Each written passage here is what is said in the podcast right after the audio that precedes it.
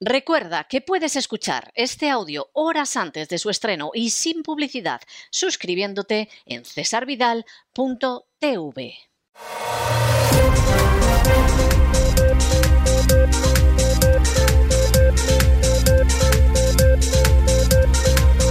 Las noticias del día. Estamos de regreso y estamos de regreso después de ese editorial que hemos dedicado a las inmatriculaciones. Algunos llevamos muchos años diciendo que esto es un escándalo. Lo vamos diciendo, pero vamos, desde hace muchísimo tiempo. En mi libro, prácticamente imposible de encontrar, salvo en alguna librería de viejo, que es la historia secreta de la Iglesia Católica en España, en ese libro yo, por ejemplo, detallo todo lo que se sabía de las inmatriculaciones hasta entonces, hasta el año 2013 aproximadamente. Y cito la sentencia del Tribunal Supremo, donde se dice, hombre, esto es un latrocinio, esto pisotea la Constitución, etc. Por supuesto, como los distintos gobiernos se disfracen de lo que se disfracen, de izquierda, de derecha, de lo que sea, son gobiernos que son instrumentales de las castas privilegiadas. Si ustedes piensan que, que no, que hay una izquierda, una derecha, etcétera, acuérdense de Montoro en Hacienda y si eso es la derecha, que venga Dios y lo vea. Y acuérdense ustedes de la ministra que tenemos, eh, dicharachera, que hace cosas chulísimas, y vamos, si su visita al Papa es de izquierdas, también que venga Dios y lo vea. Los partidos tienen un poder, los partidos tienen un poder para gastar, pero menos del que ustedes se piensan, tienen un poder para colocar amiguetes, pero limitado, y los partidos no dejan de ser instrumentales. Cuando hay quien dice que España es una partitocracia, está patinando miserablemente. Porque no son los partidos los que tienen el poder en España. Tienen poder, y tienen poder para hacer muchas cosas, y para gastar y estropear. Pero al final los partidos están al servicio de las castas privilegiadas, de las que ellos, bueno, pues de hoz y coz han conseguido entrar, pero no son ni lejanamente los que gobiernan en España y esas castas privilegiadas mandan mucho. Los bancos en España, que quedan pocos y están cada vez más concentrados, mandan mucho más que cualquier ministro las industrias energéticas en España que hacen lo que quieren, mandan mucho más que cualquier ministro. La Iglesia Católica, como tal, no el, pobre cura párroco de Villatempujo de abajo, que, debe estar desesperado porque tiene que atender varias parroquias y además no va nadie y casi todos son muy mayores y se le mueren cada dos por tres, ¿no? Ese pobrecito, pues puede ser un alma que, que realmente eh, va aguantando la carga como puede. Pero la conferencia episcopal, la Iglesia Católica como tal, es un poder fáctico, es una casta injustamente privilegiada desde hace siglos. Y si alguien piensa que eso desapareció con Franco, está muy equivocado. Habrá podido disminuir su influencia social, eso no cabe la menor duda, pero su peso en términos de decisiones políticas, vamos, eso sigue prácticamente incólume. Problema aparte pero ese es un problema que tiene también el Islam, es que la Iglesia Católica es una confesión religiosa medieval, se forja a lo largo de la Edad Media. Y los métodos que tiene de imposición y de peso social han sido siempre medievales. Y eso implica controlar el Código Civil, controlar el Código Penal, controlar la censura, poder perseguir disidentes, etcétera. En el momento en que ese poder se ve disminuido, no que desaparezca, pero que se vea disminuido, su peso social se desploma, como ha pasado en España en las últimas décadas. Pero el hecho de que su peso social se desplome y además de una manera acelerada, no implica, ni muchísimo menos, que haya dejado de ser una casta privilegiada. Y en este caso, Aznar, que no era tonto, no era un genio Creo que nadie habrá pensado en eso, pero no era tonto, ni mucho menos, y hubo cosas que las hizo muy bien. Cuando él ve la situación en la que está y que como se descuide un poco acaba Ruiz Gallardón siendo presidente del gobierno, pues evidentemente a pactar con las castas privilegiadas. Eso daría para una tesis doctoral. pero una de las que sale más que privilegiada es la Iglesia Católica, a la que se abre la puerta para que expolie decenas de miles de inmuebles sobre los que no tiene el menor derecho. Y evidentemente la cuestión es gravísima y por supuesto pues al final todo el mundo está por dar carpetazo y los pobres españoles que sigan sufriendo el yugo de las castas privilegiadas aunque no se entere. Claro, esto hay gente que lo cuenta y gente que lo oculta. ¿eh? Entre otras cosas, porque también hay una publicidad de la Iglesia Católica, ¿no? Cuando llega la historia de la declaración de la renta y poner la crucecita de la Iglesia Católica, colocan publicidad en todas partes, ¿eh? hasta en las radios más impías que uno se pueda imaginar, en las televisiones, etcétera. Hay una publicidad, sobre todo radial, y no solo en la COPE, ni mucho menos, que eso tendría lógica. Y entonces nadie quiere perder tampoco esa publicidad.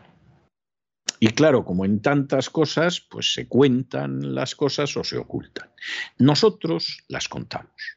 Y eso tiene consecuencias. Por ejemplo, el programa La Voz se ha situado ya dentro del ranking de los 100 podcasts más escuchados de iVox en el número 2. Por delante no tenemos nada más que el partidazo de la COPE. Es decir, la lista es muy interesante en estos momentos, la última lista de iVox. En primer lugar, el fútbol. Conociendo España, esto no debería sorprenderle a nadie. En segundo lugar, y como primer programa de actualidad y análisis, La Voz. Ah, luego ya muchísima distancia aparecen otros, aparecen las grandes radios españolas, etc. La Voz en segundo lugar. En tercer lugar, hay un programa de humor que generalmente estaba delante de la voz, pero parece ser que en los últimos tiempos las cosas tienen tal gravedad que, en fin, eh, la gente pues prefiere enfrentarse con la realidad antes que reírse, aunque echarse unas risas de vez en cuando está bien. Y en cuarto lugar, cuarto milenio. De manera que hemos pasado a estar los cuartos detrás no solo del fútbol, sino del humor y de los ovnis, adelantar al humor y a los ovnis. los ovnis en algún momento eh, pueden recuperar posiciones, porque si la cosa se pone mejor, pues estás por ver qué pasa en las pistas de Nazca y cosas de este tipo, y evidentemente, pues reírse un rato siempre está bien. Pero tal y como está la cosa, la gente se quiere enterar y no se entera en las cadenas de radio convencionales. Esas están, bueno, bueno, hay gente que está en el puesto 160 y tantos. No lo debe de oír ni Blas. ¿eh? Pero dentro de esa lista de los 100 más escuchados de iVox, nosotros somos el número 2, haciendo el programa desde el exilio. Nosotros no estamos en Madrid, en Barcelona, en Sevilla, en Valencia. Estamos en el exilio. Emitimos desde los Estados Unidos. Alguno ha dicho, bueno, esto recuerda la época de la Pirenaica, ¿no? Que la gente tenía que escuchar la Pirenaica para saber lo que pasaba en España. No, no, no se nos puede comparar con la Pirenaica. La gente de la Pirenaica no era la segunda, vamos, el segundo programa escuchado de radio en España en la época de Franco, ni locos. La Pirenaica lo escuchaba alguna vez alguno debajo de una manta y tal, pero vamos, ni punto de comparación. E insistimos, esto solamente tiene una razón, y es que nosotros efectivamente somos la voz de los que no tienen voz, pero es que además contamos lo que unos medios más que prostituidos no cuentan jamás. Y en estos momentos, pues hombre, hasta ahora el fútbol, el humor, los extraterrestres nos adelantaban.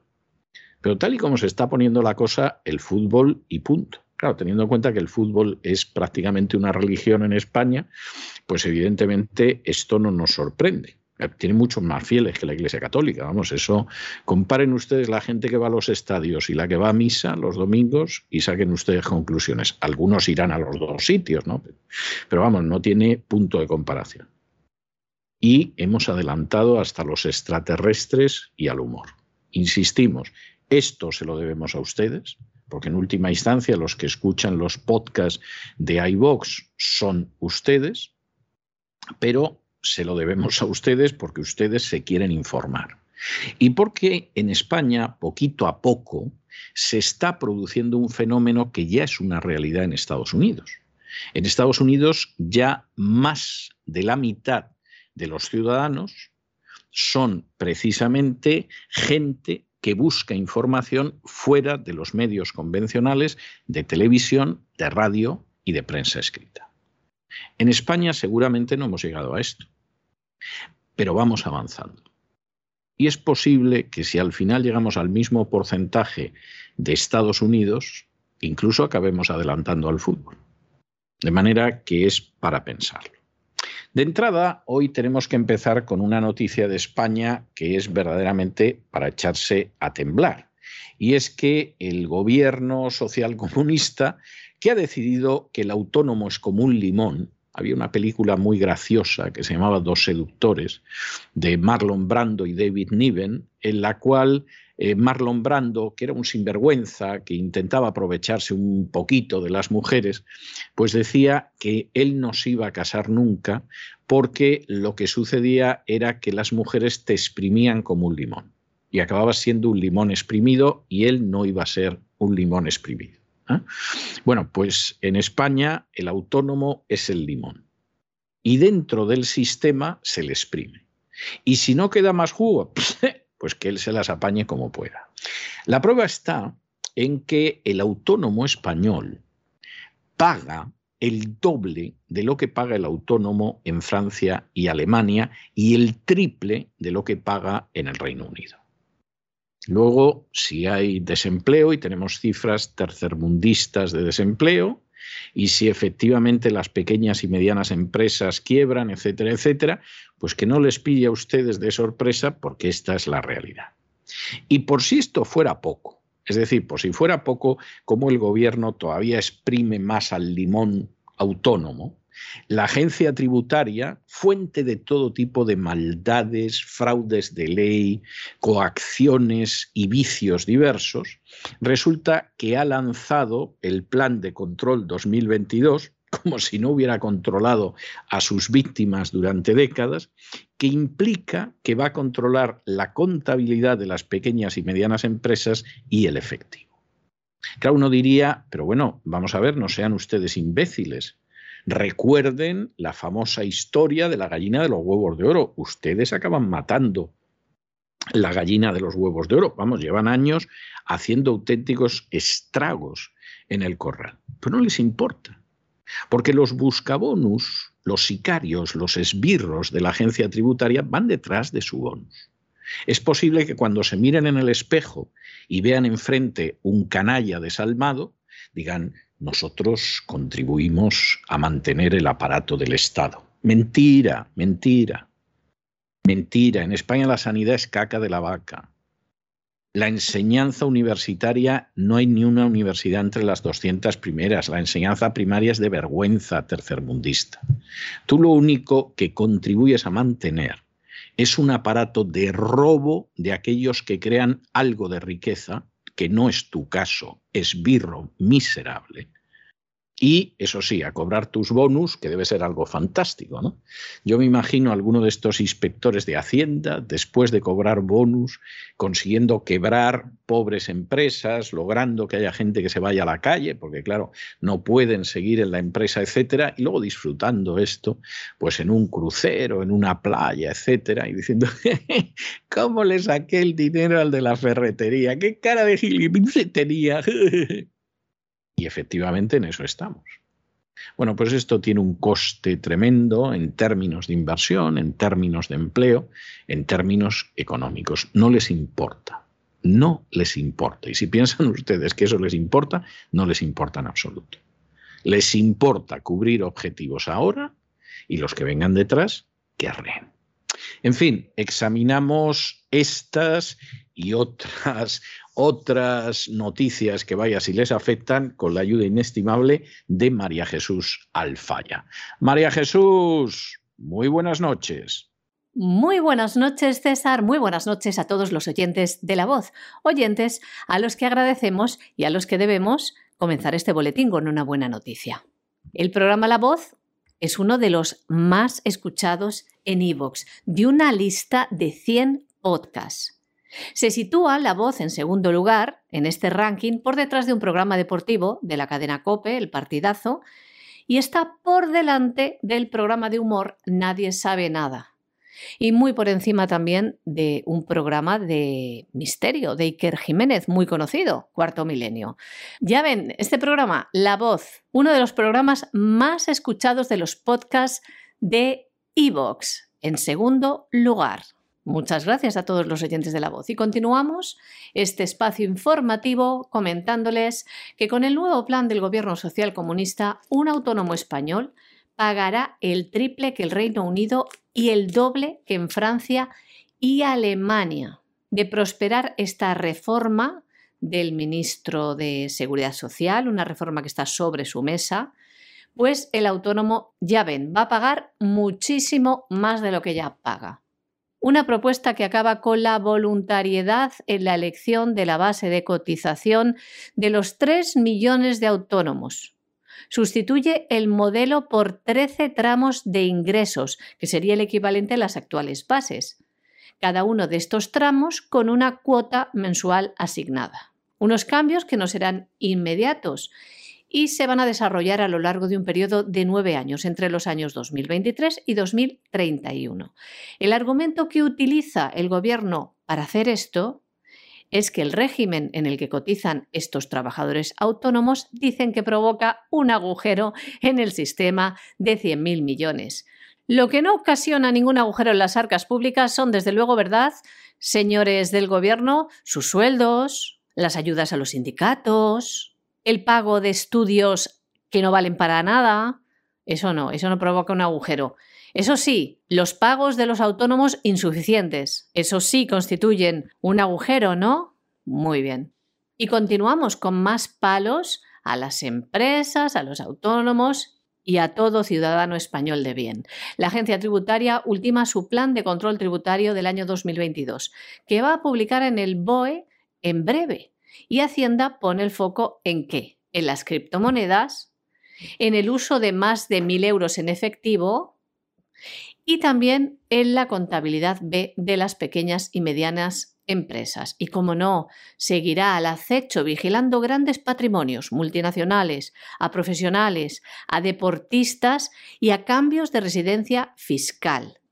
La agencia tributaria también escruta la información que está recibiendo de los contribuyentes de la tasa Google, que como saben se paga desde el mes de julio. Bueno, bueno, bueno, bueno. El Consejo General del Poder Judicial ha emitido un nuevo informe sobre el anteproyecto de la ley estatal y considera que, en fin, esto sigue, sigue, sigue todavía siendo algo muy poco aceptable.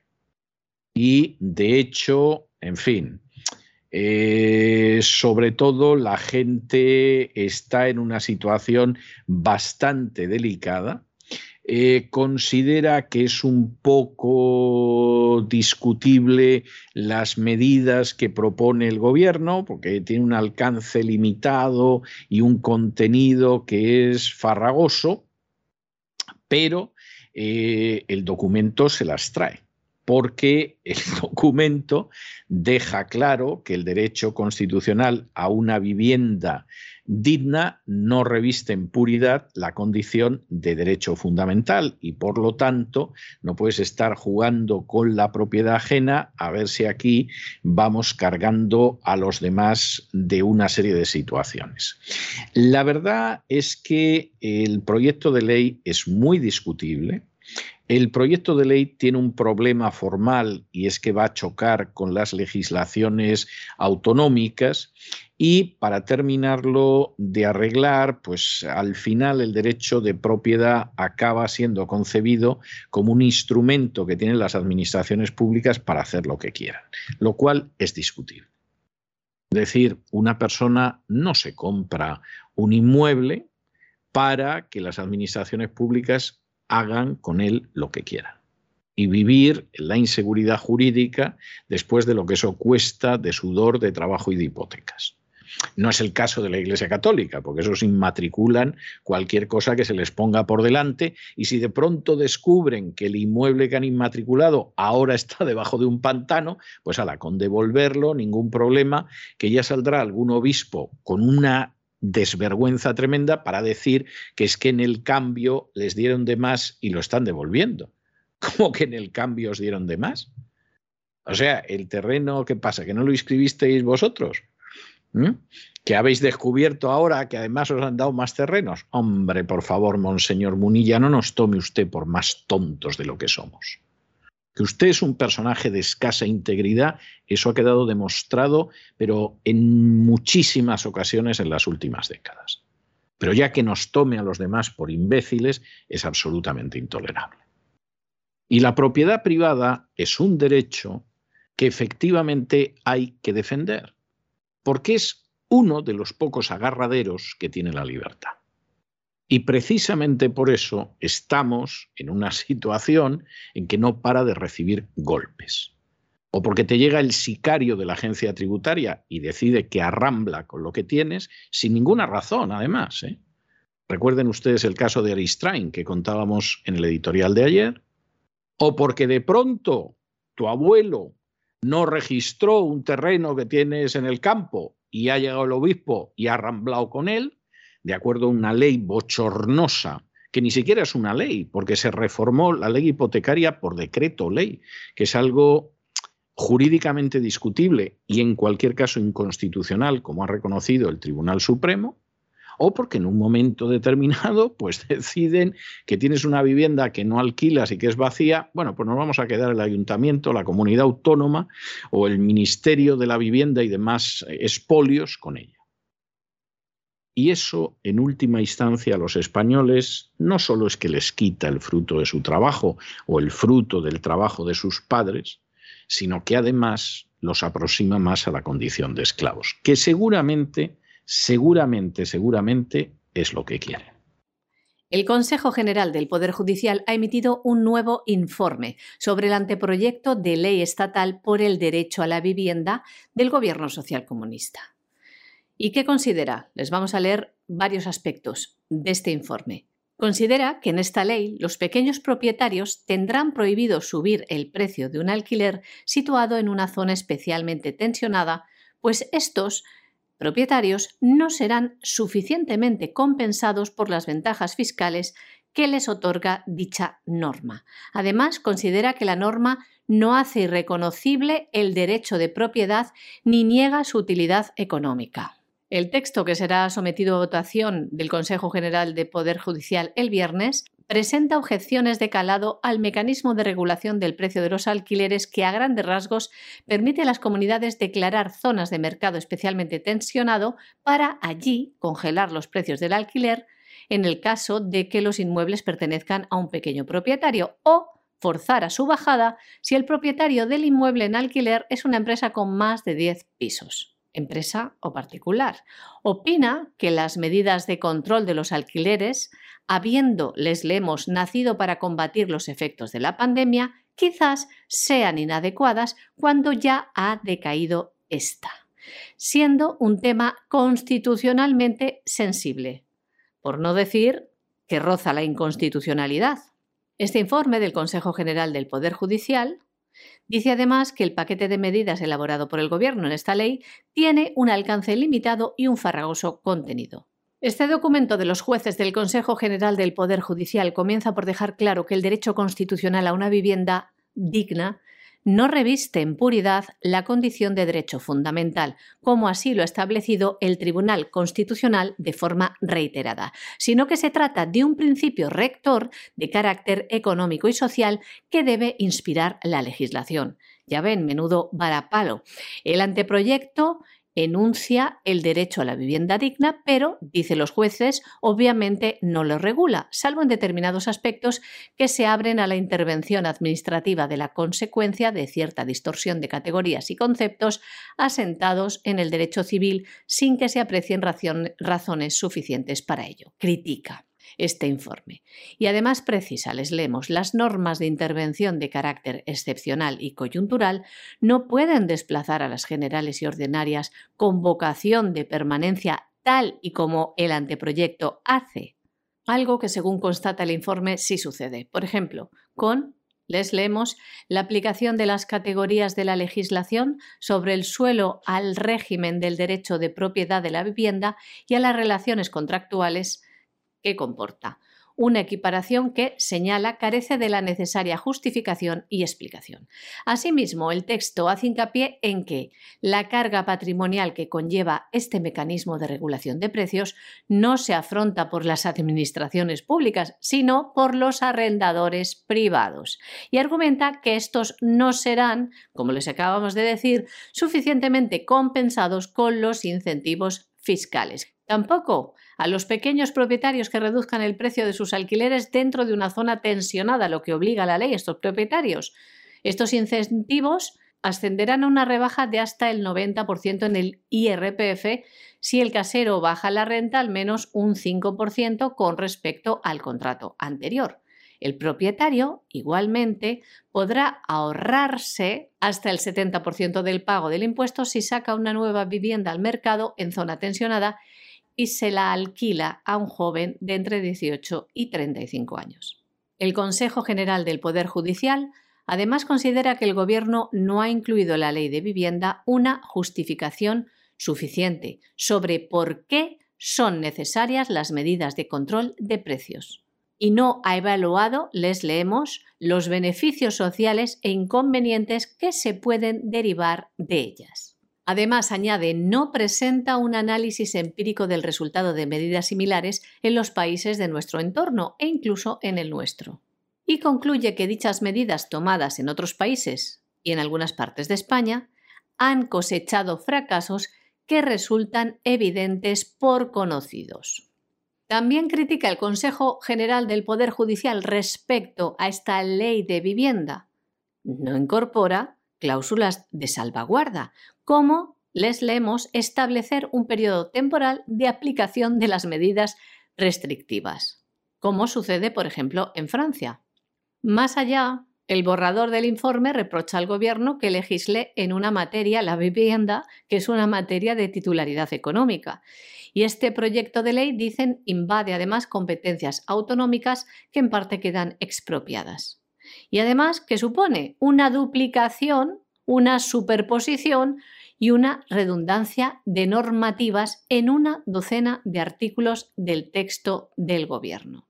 El Consejo General del Poder Judicial lanza además en el informe un mensaje al Ejecutivo recordándole que el alcance de la función consultiva del Consejo General del Poder Judicial no depende ni del interés ni de la voluntad del órgano que solicita el informe.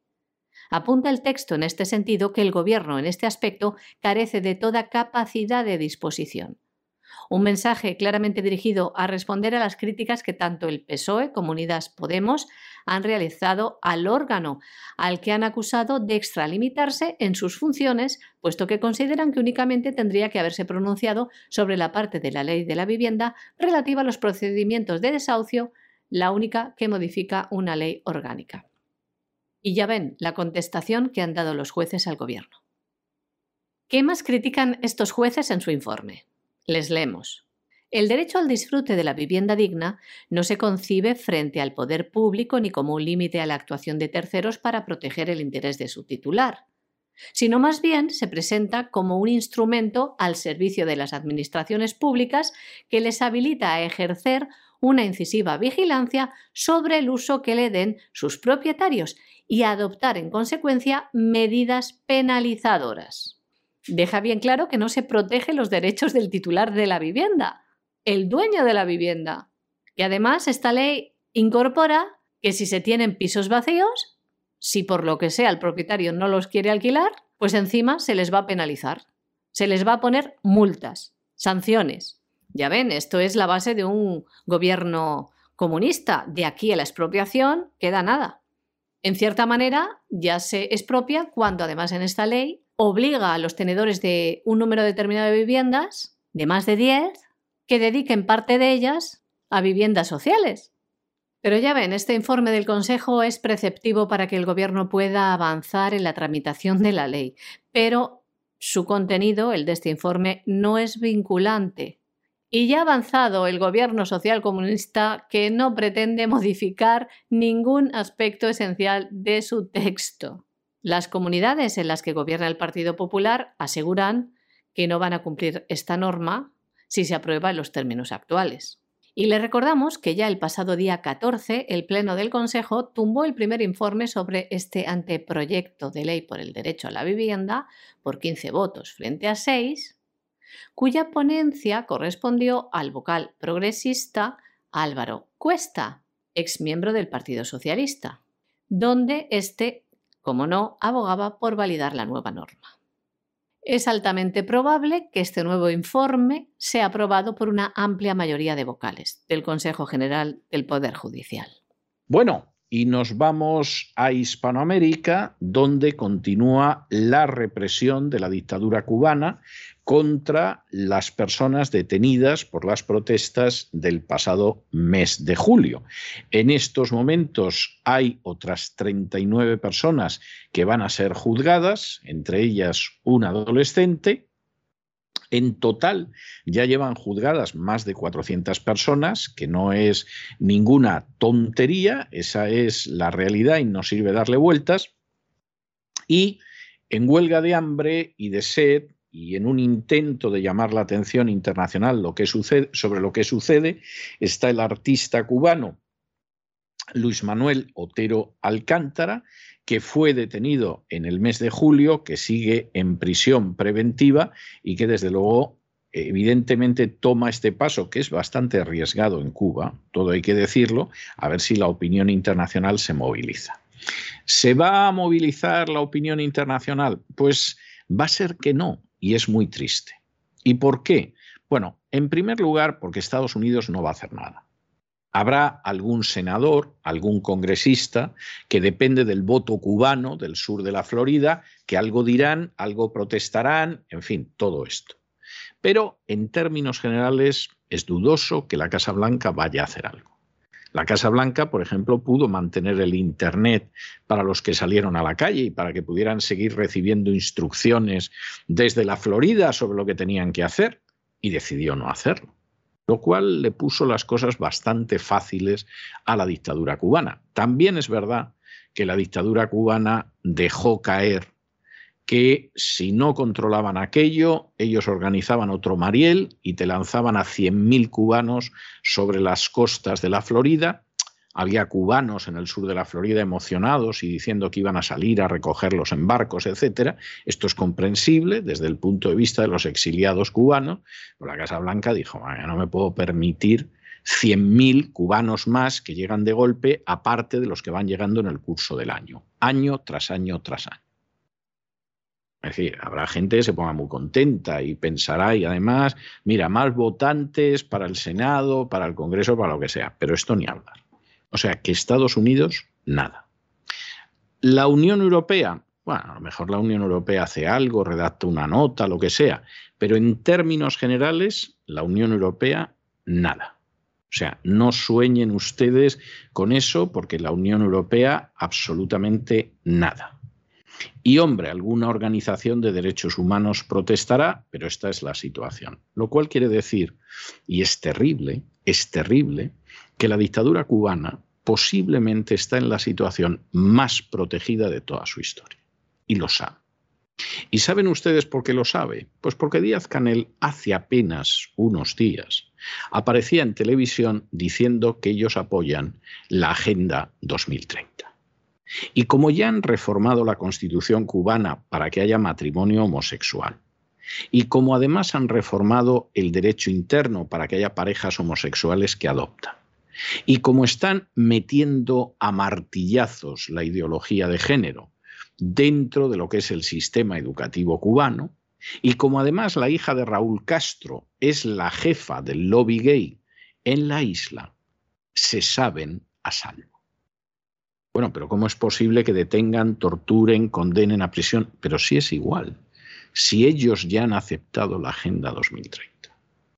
Y como la han aceptado, esa dictadura puede aguantar la intemerata. Y eso lo saben en Washington y eso lo saben en Bruselas. Y esa es la realidad, no hay más. Y más vale que nos enfrentemos con la realidad y veamos cómo manejar esa realidad. Pero esa es la realidad. Y los que no le cuenten eso o no se enteran de que va el baile, o les están engañando directamente.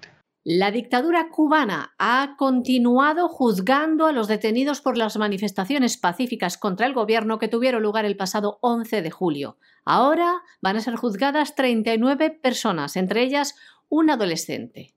Los delitos por los que se les acusa son los de sedición, sabotaje, desórdenes públicos, desacato, atentado y ultraje sexual. Se trata de la tercera semana consecutiva en la que tienen lugar en Cuba procesos penales por estos hechos. En total, se han juzgado al menos a 407 personas. Según denuncia el colectivo Justicia 11J, en los juicios celebrados hasta ahora, al menos a 407 manifestantes, se han identificado los mismos patrones. Operativos policiales en las sedes de los tribunales donde se realizan las audiencias y celebración a puertas cerradas de las mismas, en franca violación de las normas que rigen el proceso judicial. Lo anterior constituye, dicen, una violación de las garantías del debido proceso y atenta contra la transparencia de los actos judiciales. Las autoridades solo permiten la presencia en los juicios de un familiar por acusado. Además, Justicia 11J exige que Amnistía Internacional, la Comisión Interamericana de Derechos Humanos y la Unión Europea puedan inspeccionar las cárceles de Cuba y que estos organismos y la prensa internacional acreditada puedan acceder a los juicios. Cosa que no sucede. Varias ONGs han denunciado además falta de garantías, fabricación de pruebas y penas muy elevadas para los acusados. Estos cuatro juicios comienzan en el sexto día de la huelga de hambre y sed del artista y disidente cubano Luis Manuel Otero Alcántara que se encuentra en prisión preventiva desde que fue detenido el pasado mes de julio por estas protestas antigubernamentales. Además, se encuentran también en huelga de hambre otras cuatro personas detenidas por lo mismo, juzgadas la semana pasada en Santa Clara.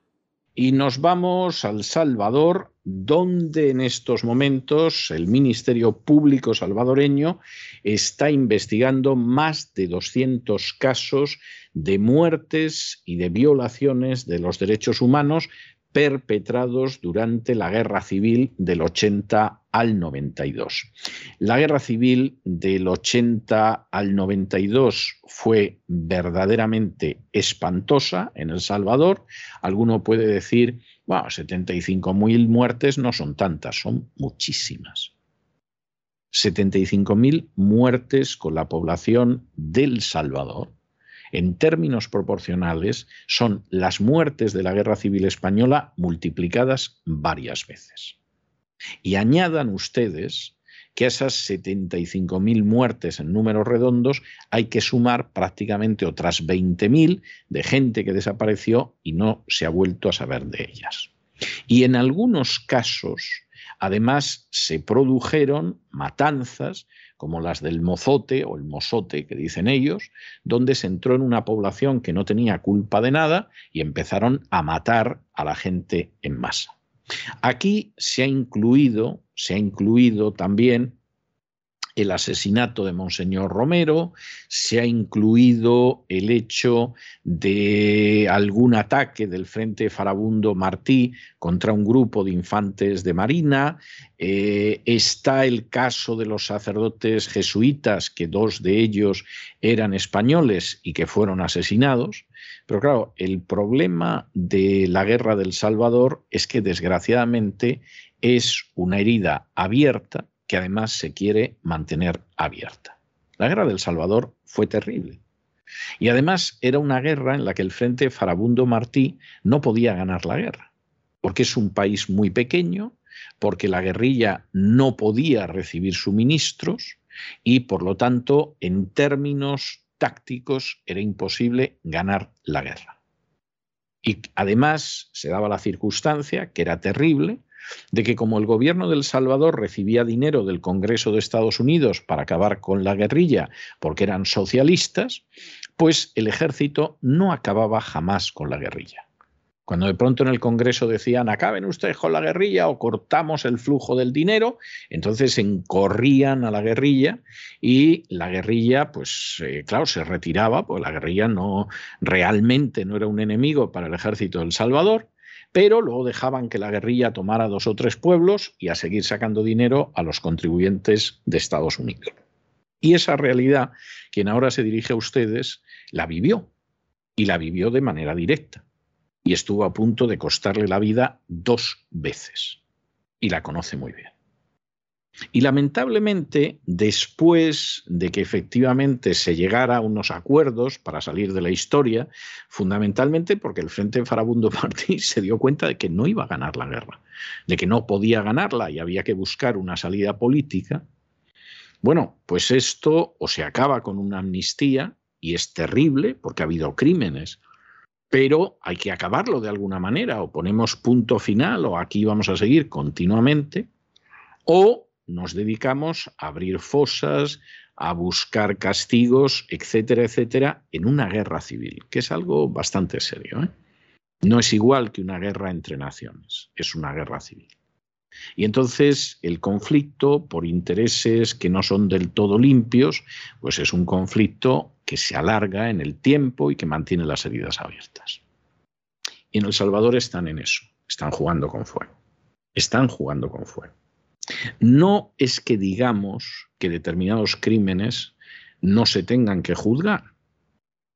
Es de justicia juzgarlos. Pero hay momentos en que una nación tiene que decidir si hace borrón y cuenta nueva.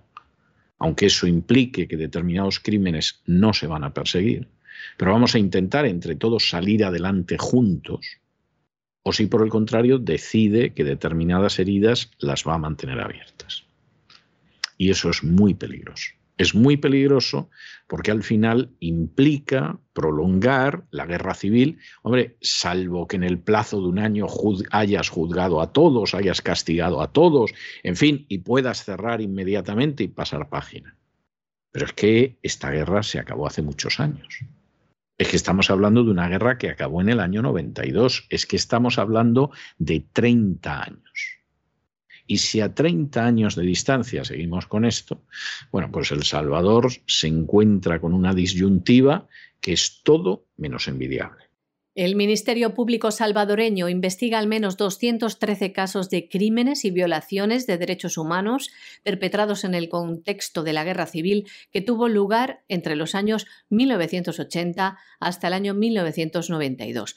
Un conflicto que dejó más de 75.000 muertes y entre 8.000 y 10.000 personas desaparecidas, según informa la Fiscalía General de la República. El fiscal general Rodolfo Delgado dice que actualmente se están juzgando 21 casos de crímenes de guerra.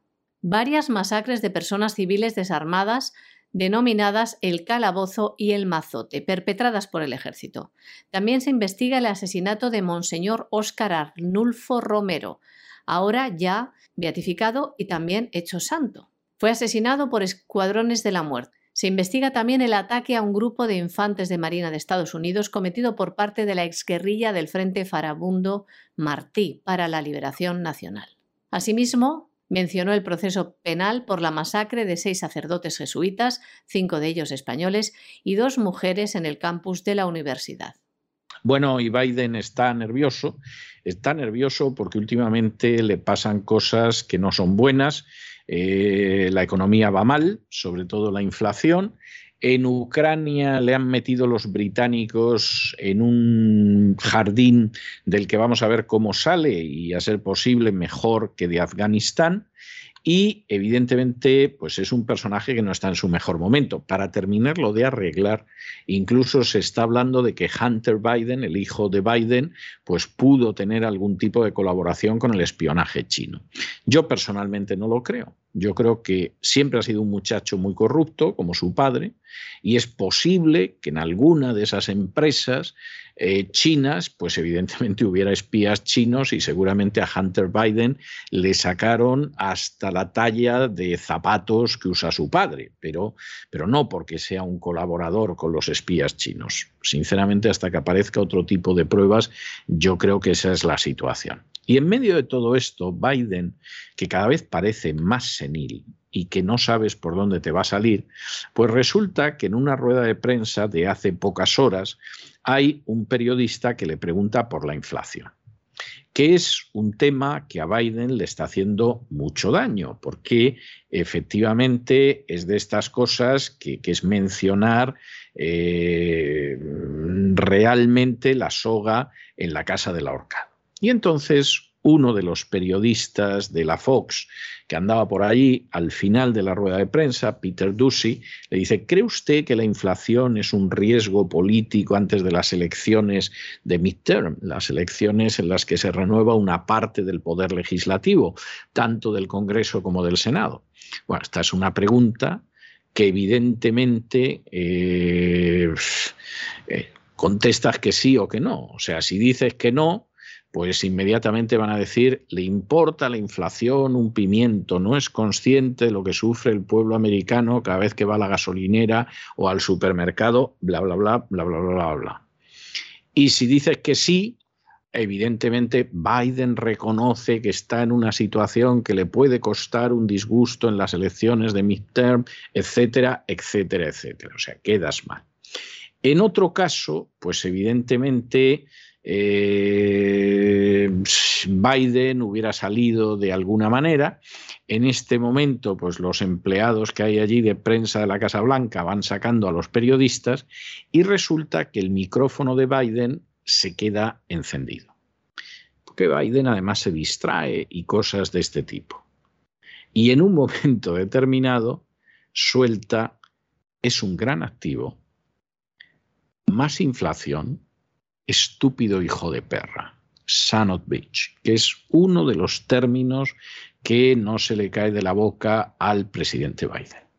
Y claro, ya pueden ustedes imaginar que evidentemente ha faltado tiempo para que quedara de manifiesto lo que dice el presidente Biden y lo que piensa del periodista. Hombre, vamos a ver, que la inflación en Estados Unidos no va bien es indudable. Que seguramente el periodista iba a pillar a Biden, pues lo más seguro.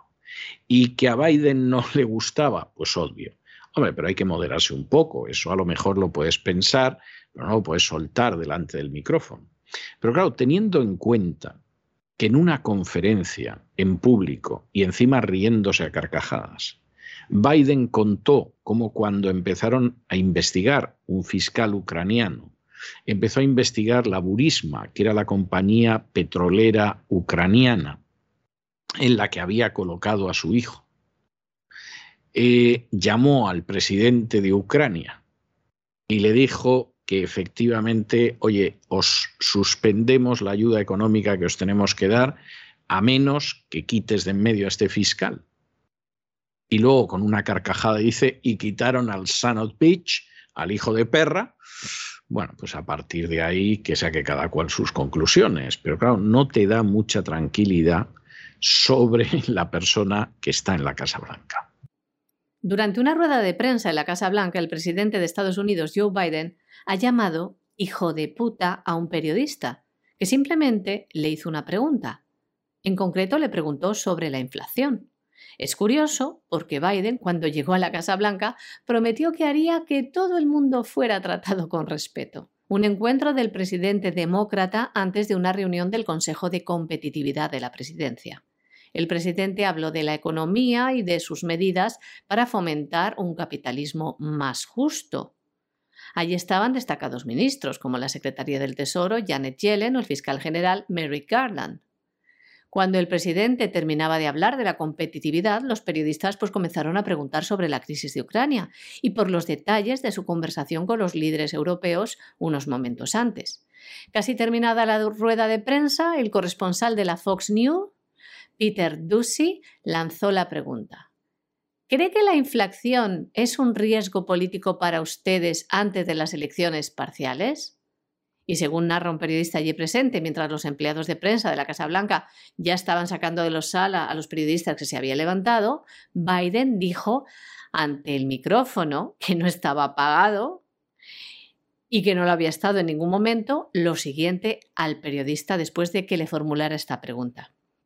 ¿Es un gran activo más inflación? Estúpido hijo de puta. Más tarde, el mandatario llamó al periodista y le pidió disculpas, afirmando que no se trataba de nada personal.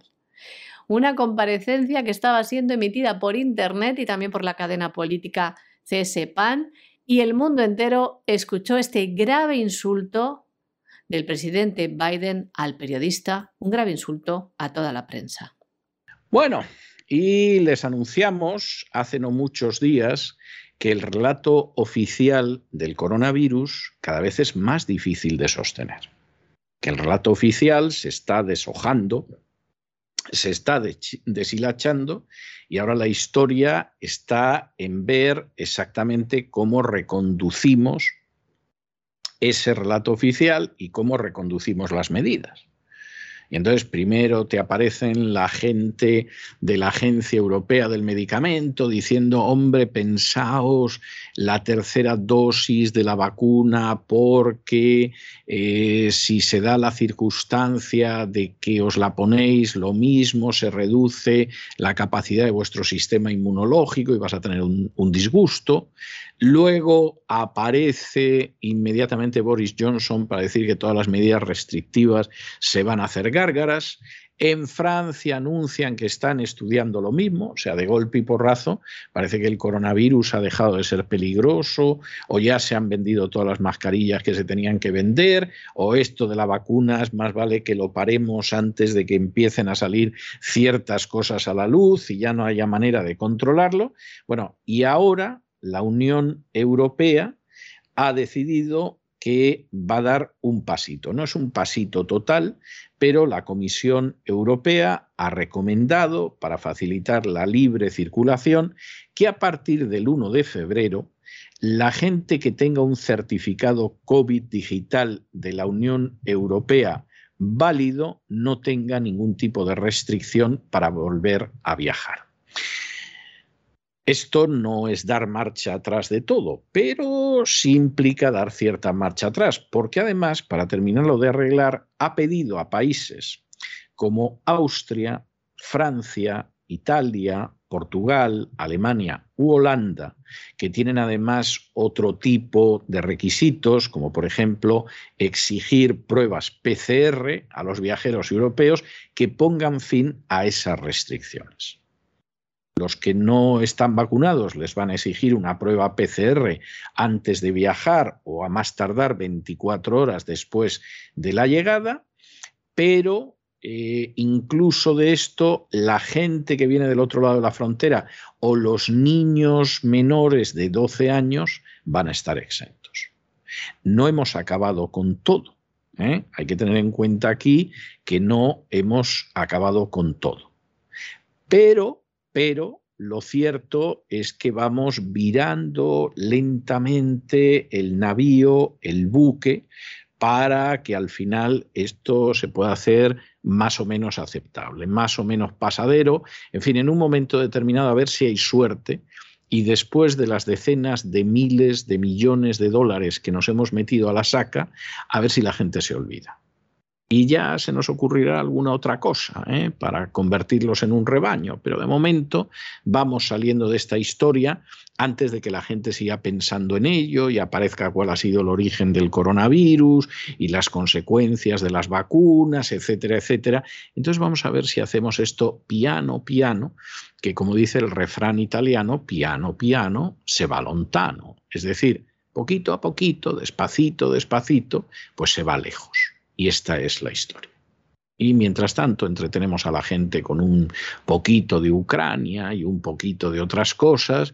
Y en fin, con la situación económica que hay, a ver si tenemos suerte y efectivamente los distraemos del todo.